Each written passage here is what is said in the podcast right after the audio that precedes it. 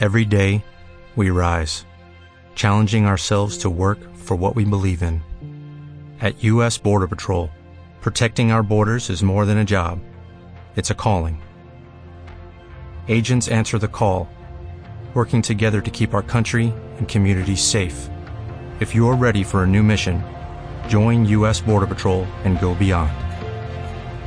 Learn more at cbp.gov/careers. Hola, bienvenidos a Podcast 11. El tema, la historia, la entrevista, el debate y la opinión más allá de una cancha. Una mirada al fútbol como eje de entretenimiento, como deporte y su impacto social. Podcast 11, una entrega periodística semanal, profesional y con un toque artesanal. Podcast 11, una idea de 11 diarios.com. Hecho en casa.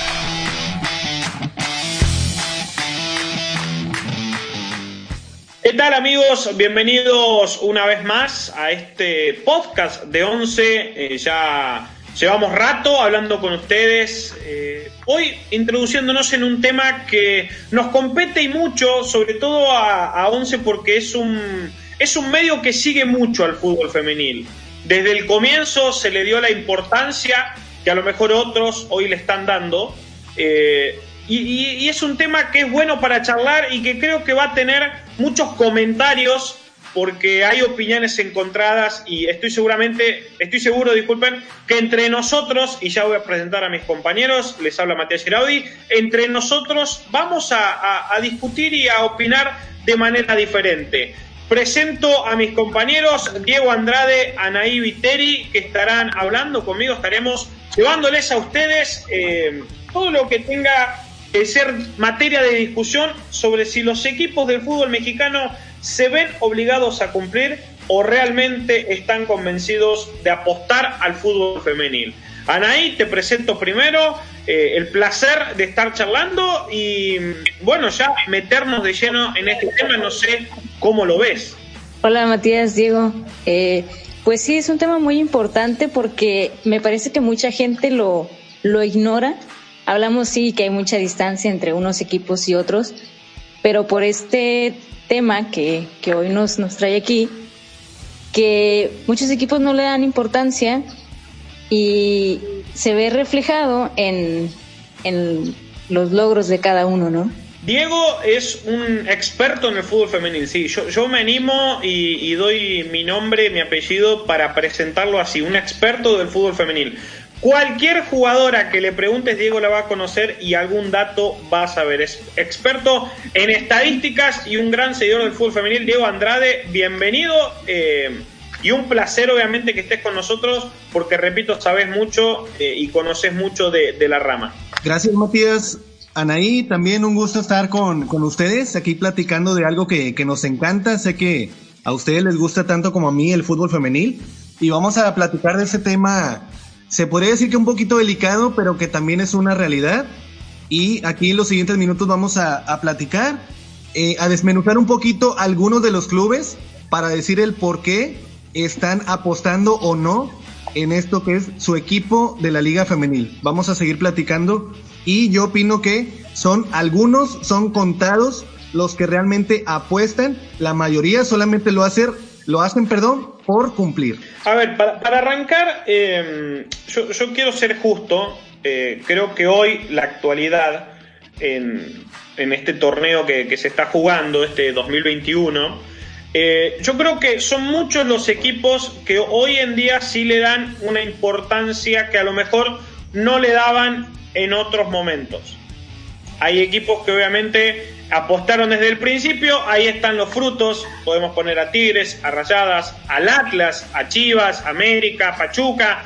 Yo creo que son los, como por llamarlo de alguna manera, los seis grandes, cinco o seis grandes, si quieren decirle eh, a estos equipos como también existen en el fútbol varonil, y que hoy están como un paso delante de los demás, pero también me tengo que, tengo que ser coherente y ser bueno con Pumas, ser bueno con León, si se quiere, eh, y con los demás equipos que están ahí, eh, cholos, acercándose de a poquito o tratando de acercarse. No sé cómo lo vean ustedes, quiero empezar primero con, con este tema de cuáles son aquellos equipos que hoy todavía eh, eh, están intentando sumarle a, eh, un, buen proyecto a este fútbol femenil y cuáles son aquellos que todavía siguen dando vueltas y para mí el caso más llamativo es el de Necaxa y quiero saber si ustedes coinciden conmigo.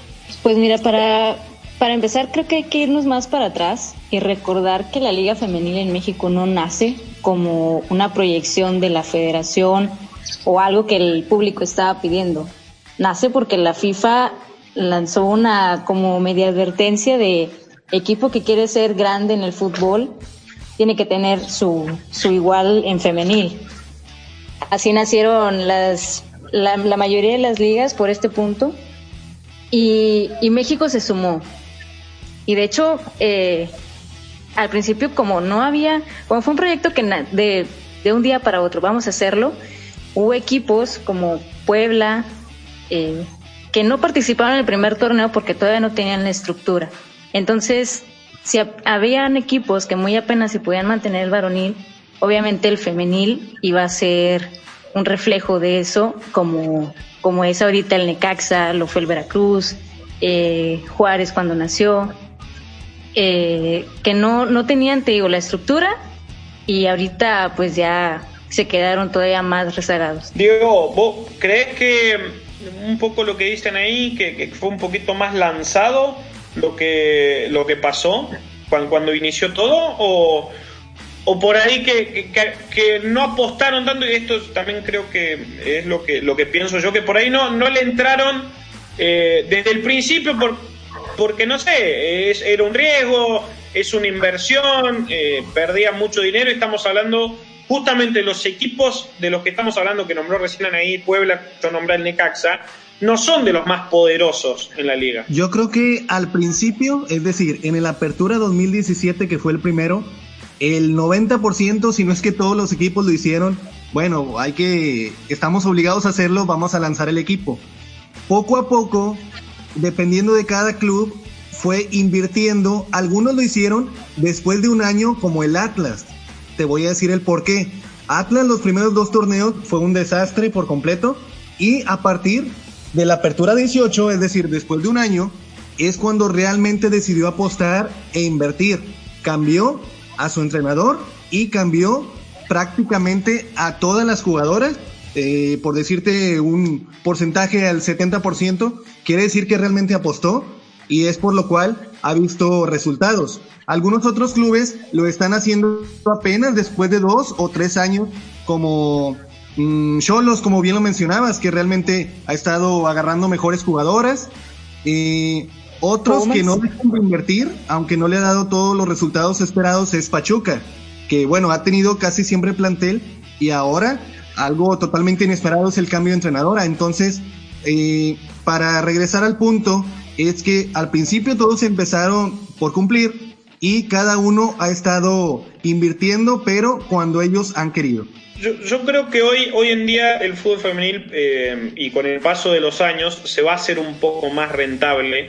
Eh, obviamente que también los resultados son los que son los que mandan y podemos ver, por ejemplo, eh, cuando los resultados no van, que se cambian sin problema de entrenador. Pasó con León el torneo pasado, eh, bueno, Cholos lo mantuvo, aunque le fue muy mal.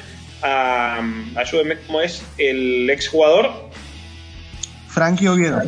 Frankie Oviedo eh, lo mantuvo, aunque le fue mal. Pero digo, más allá de, lo mucho o poco que se invierta y de lo que deciden hacer los clubes, los resultados son los que mandan. Entonces, en esto eh, es igual al fútbol varonil, el, fútbol femenino. Entonces, ¿cómo puedo yo como club impulsar un proyecto si voy a estar cambiando el entrenador cada vez que el equipo no, no, no clasifica liguilla, por ejemplo. Pues sí, pero por decir, ahorita que mencionaste el caso de Necaxa, o sea, Necaxa desde un principio apostó por Fabiola Vargas, que todos pensamos de que no, pues a Necaxa le va a ir muy bien porque Fabiola Vargas tiene un nombre importante en, en el fútbol femenil, pero lo ponen y le ponen eh, un equipo de muy jovencitas o que apenas eh, estaban empezando una carrera.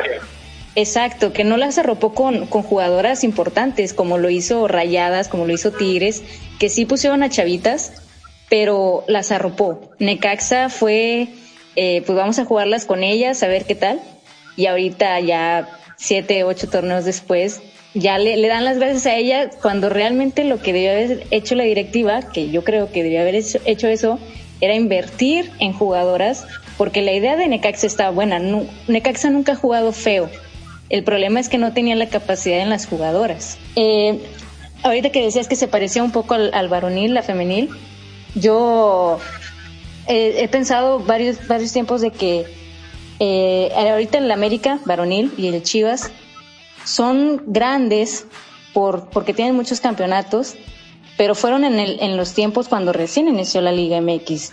Yo creo que equipos como decimos Pachuca, como Tigres, como Rayadas, o sea, ellos aprovecharon el inicio para ir eh, consiguiendo los títulos que al final los hicieran grandes ya cuando haya más competencia. O sea, es decir que, que, la apuesta, a lo mejor, pues no sé, cuando, si, si todo sigue bien, si todo sigue su curso y como parece que, está marchando este, este fenómeno llamado Liga MX Femenil, cuando de acá, no sé, 20 años ya tenga la liga un buen andar, que esté más asentada, que tenga fuerzas básicas, que ya tenga jugadoras extranjeras, no sé, que participe una Conca Champions. Cuando, cuando tengamos un futuro idealizado, a lo mejor los grandes los vamos a destacar por, por haber apostado y por decir esto que, que acabas de decir vos, Anaí, de que, de que le apostaron al principio y como ganaron campeonatos al inicio, de ahí se agarraron para ser grandes. O sea, para ver si te, si te entiendo un poco y comparando con lo que dijiste de la América y de,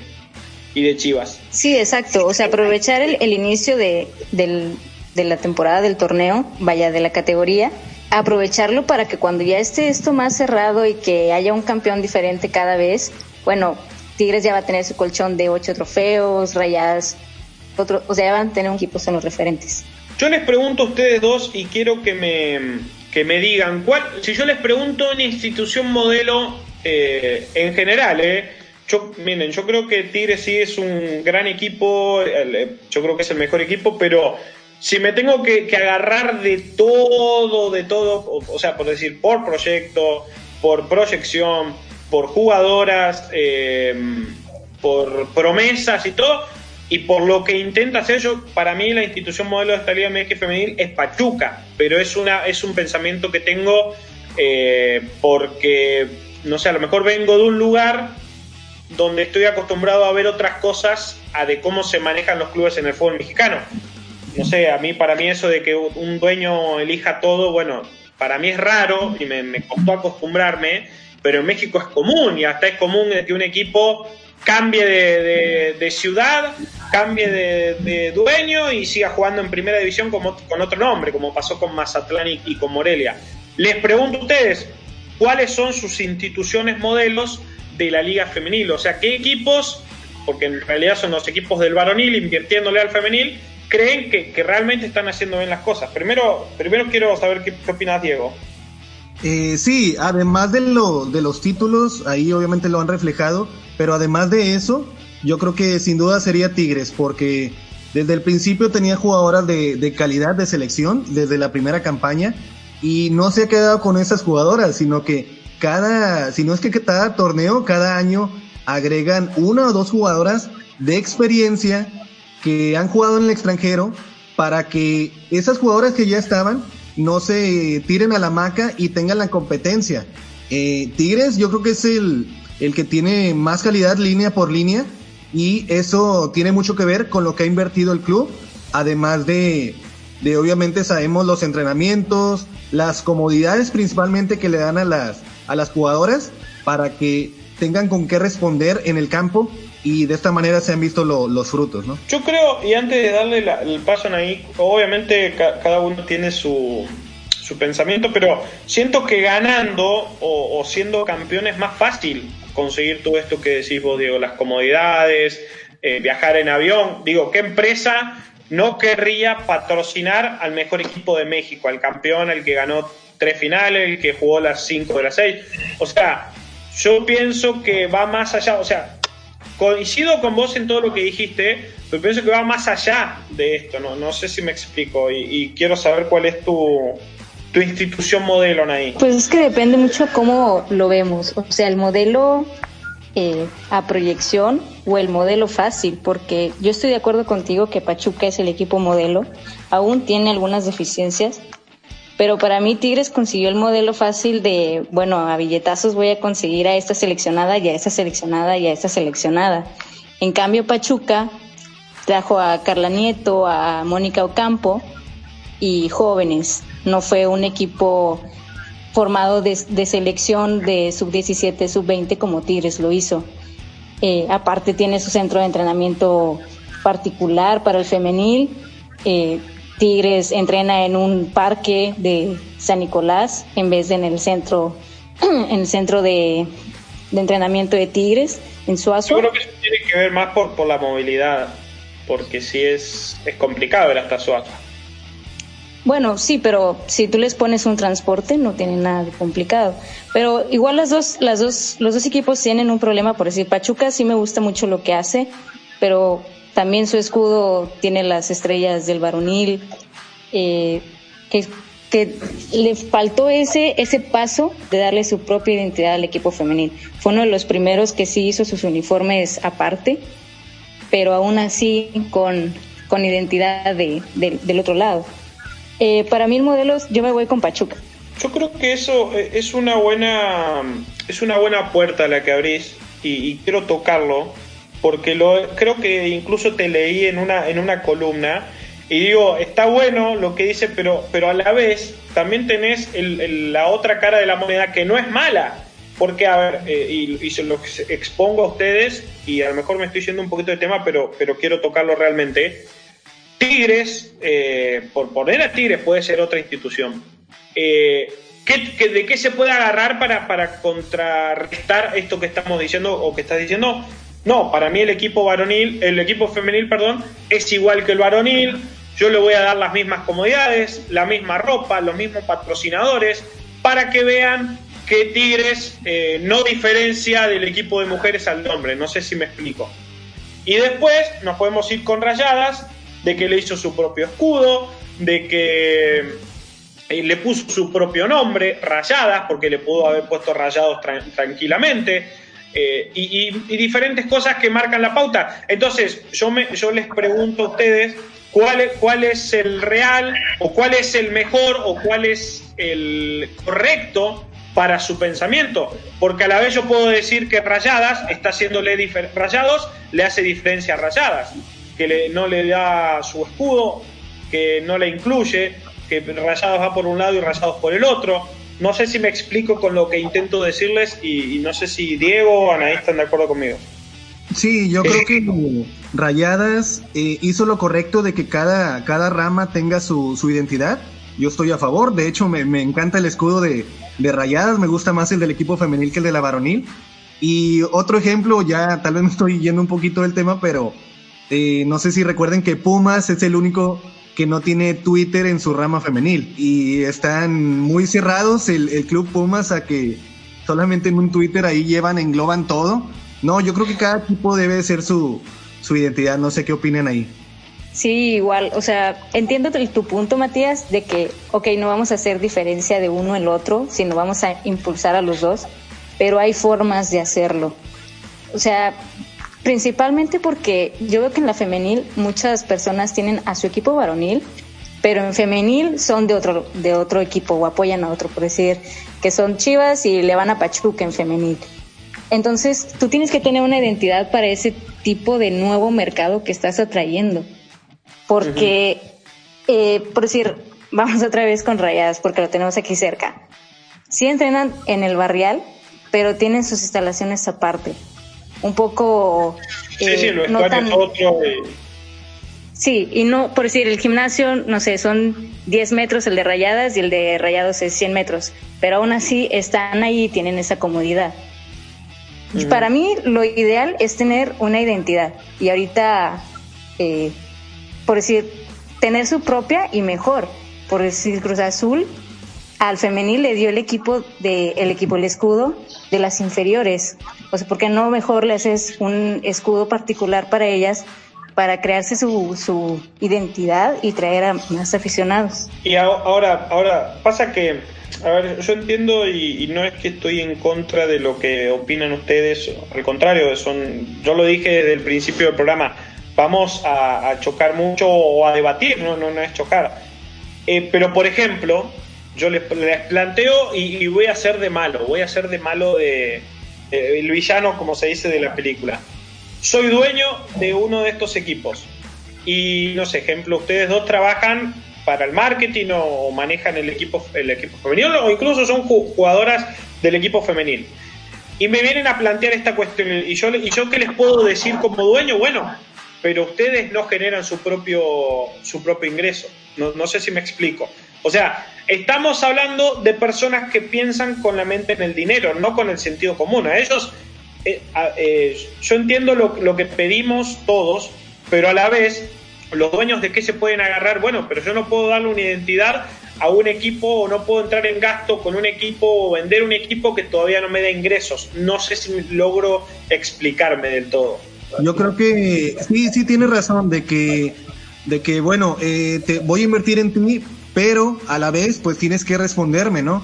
Y bueno, no, sé si aplique más o menos este ejemplo de que yo conozco cada vez más cantidad de gente que, que se apasiona más y que ve solamente al equipo femenil. Y yo creo que eso también va de la mano de lo que mencionábamos de la inversión que hacen hacia, hacia la rama o hacia el equipo femenil.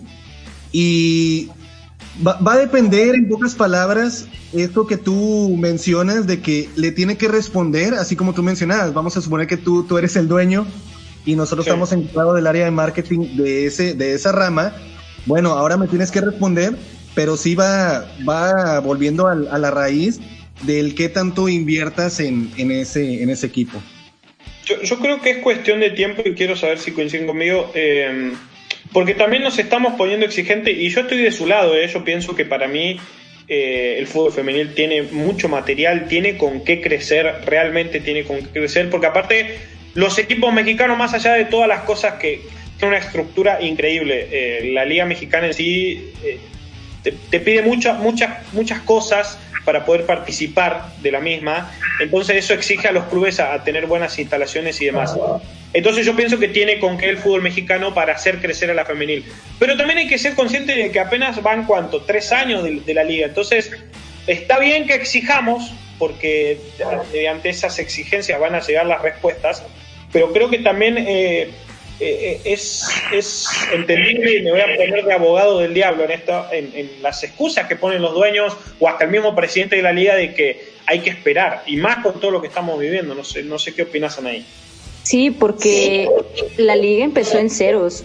O sea, los equipos tuvieron que agarrar dinero de donde tuvieran para poder armar a la femenil.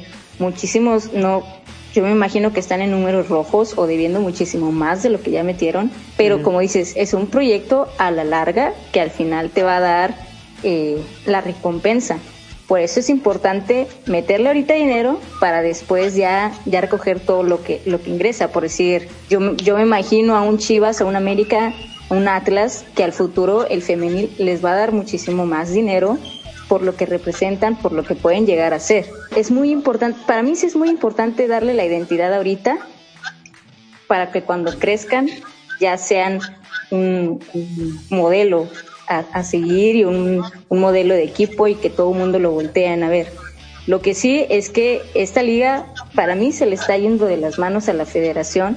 El hecho de que estén tan separados un equipo y otro por decir, el primer lugar, el torneo pasado hizo como 46 puntos, el último hizo como 12, no puedes tener tanta distancia entre uno y otro. No, pero no solo eso, fíjate del octavo al noveno nomás. Claro, de hecho, el, el, primero al octavo también tuvo 20 puntos de diferencia. entonces, yo creo que... Está, eh, es un Barcelona-Real Madrid, está, está yéndote por ese lado. Exacto, sí, o incluso hace unos días, semanas, depende de cuando estén escuchando esto, se jugó la final en Argentina y fue una goliza de 7-0 de Boca River ¿cómo puedes ganar una final de esa manera? O sea, debería ser el partido más cerrado y fue el partido más abierto de todo el torneo. Sí, yo entiendo, pero, pero pasa que estamos... Eh, Boca es un equipo que no nació ahora. Yo entiendo que por ahí se empezó a saber del fútbol femenino ahora y, me, meto, perdón, en, tu comentario, pero es porque Boca tiene casi 30 años el equipo. No sé si me explico. O sea, la jugadora, una de las goleadoras tiene como 400 goles. Pasa que antes era todo amateur. No sé si me explico. Eh, sí, exacto. De hecho, es a lo que voy, a lo que la liga ahorita tiene que responder y cambiar esto, porque al futuro va a ser muchísimo peor con, con los equipos estos nuevos que vayan surgiendo y que se enfrenten contra un Tigres, pues imagínate cómo les va a ir. Por eso al principio nos quejábamos mucho porque el torneo era por grupos pero ahorita no lo veo como la idea más descabellada de que regresen a eso para que realmente haya competencia. Yo creo que eso también, y, ya entrando en los últimos minutos, eh, le juega en contra también a la liga. ¿Por qué? Porque, a ver, si yo quiero vender este producto, eh, nadie me va a mirar un Tigres femenil contra Necaxa o el otro día Rayadas Necaxa. O sea, si yo pongo el televisor, soy un televidente que no estoy tan apegado al fútbol femenil, ¿no? Y entro pongo la tele y veo que en el primer tiempo, ¿cuánto se fue? ¿3-0 el primer tiempo? ¿3-4-0? O sea, es, es, eh, le juega en contra porque te, quita las ganas de ver eso. No, no sé si me explico. O sea, no, no, no hay tanta paridad.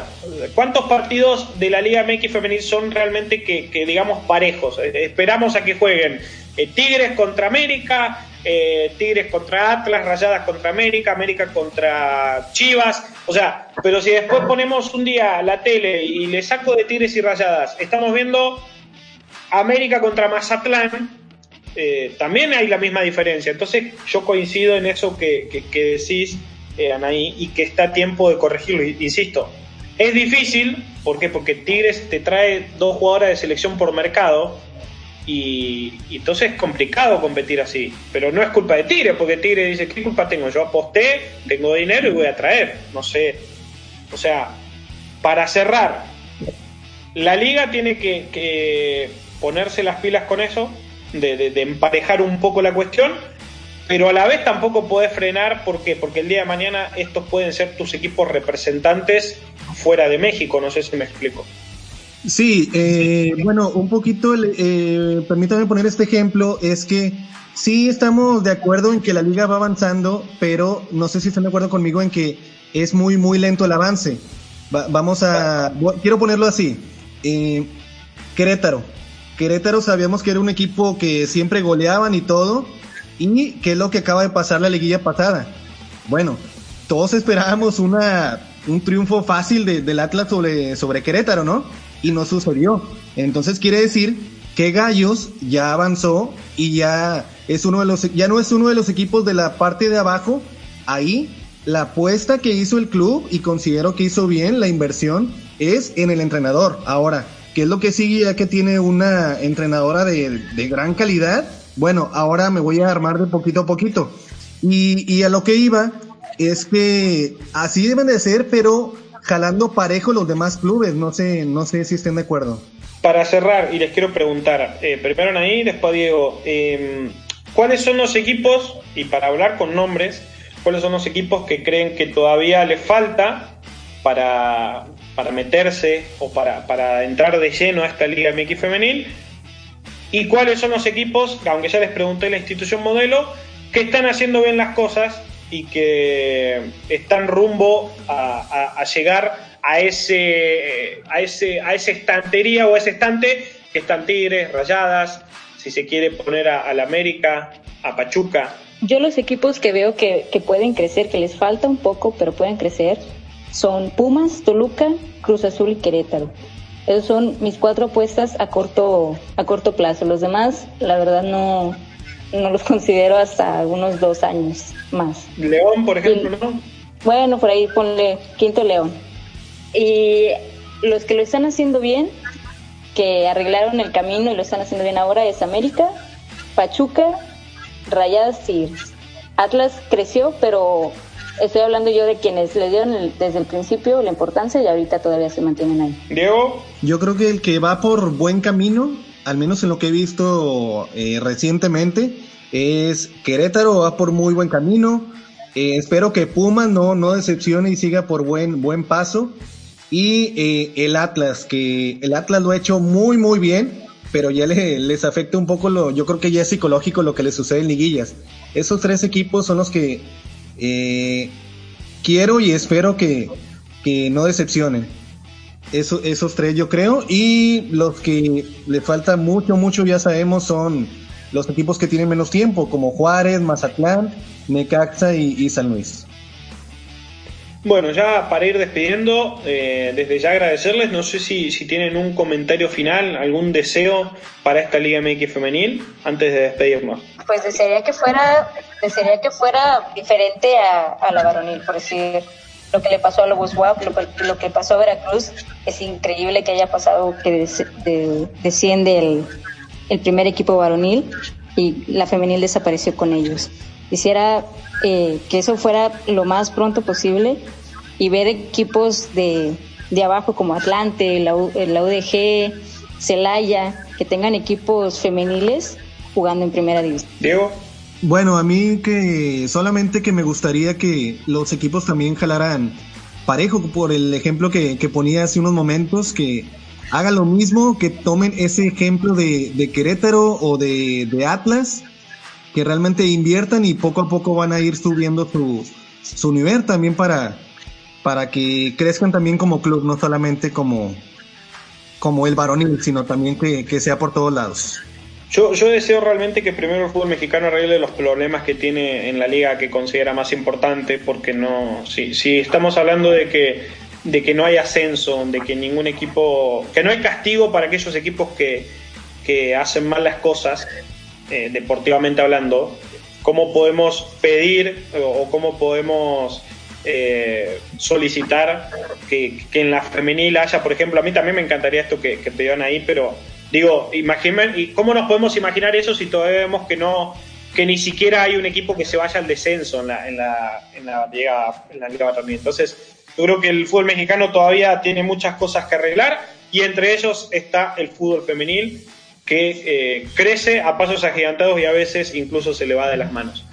Nos despedimos, será hasta la próxima. Gracias por estar del otro lado. Eh, recuerden seguirnos en las redes sociales, 11 Diario MX, 11diario.com para toda la información del fútbol femenil. Sé que hay mucha gente que sigue esta, este, este, este, fútbol femenil, esta liga. Es muy apasionante, es muy lindo. Así que bueno, sigan 11, que ahí van a encontrar de todo, estadísticas, notas, historias, lo que busquen.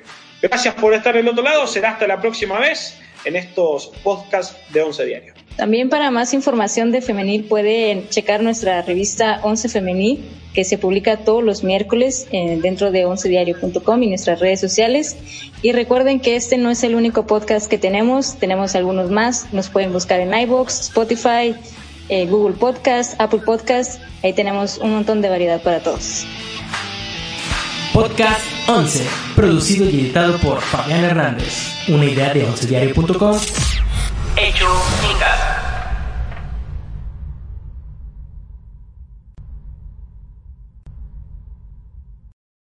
For the ones who work hard to ensure their crew can always go the extra mile, and the ones who get in early so everyone can go home on time, there's Granger, offering professional grade supplies backed by product experts so you can quickly and easily find what you need. Plus, you can count on access to a committed team ready to go the extra mile for you. Call, clickgranger.com, or just stop by. Granger, for the ones who get it done.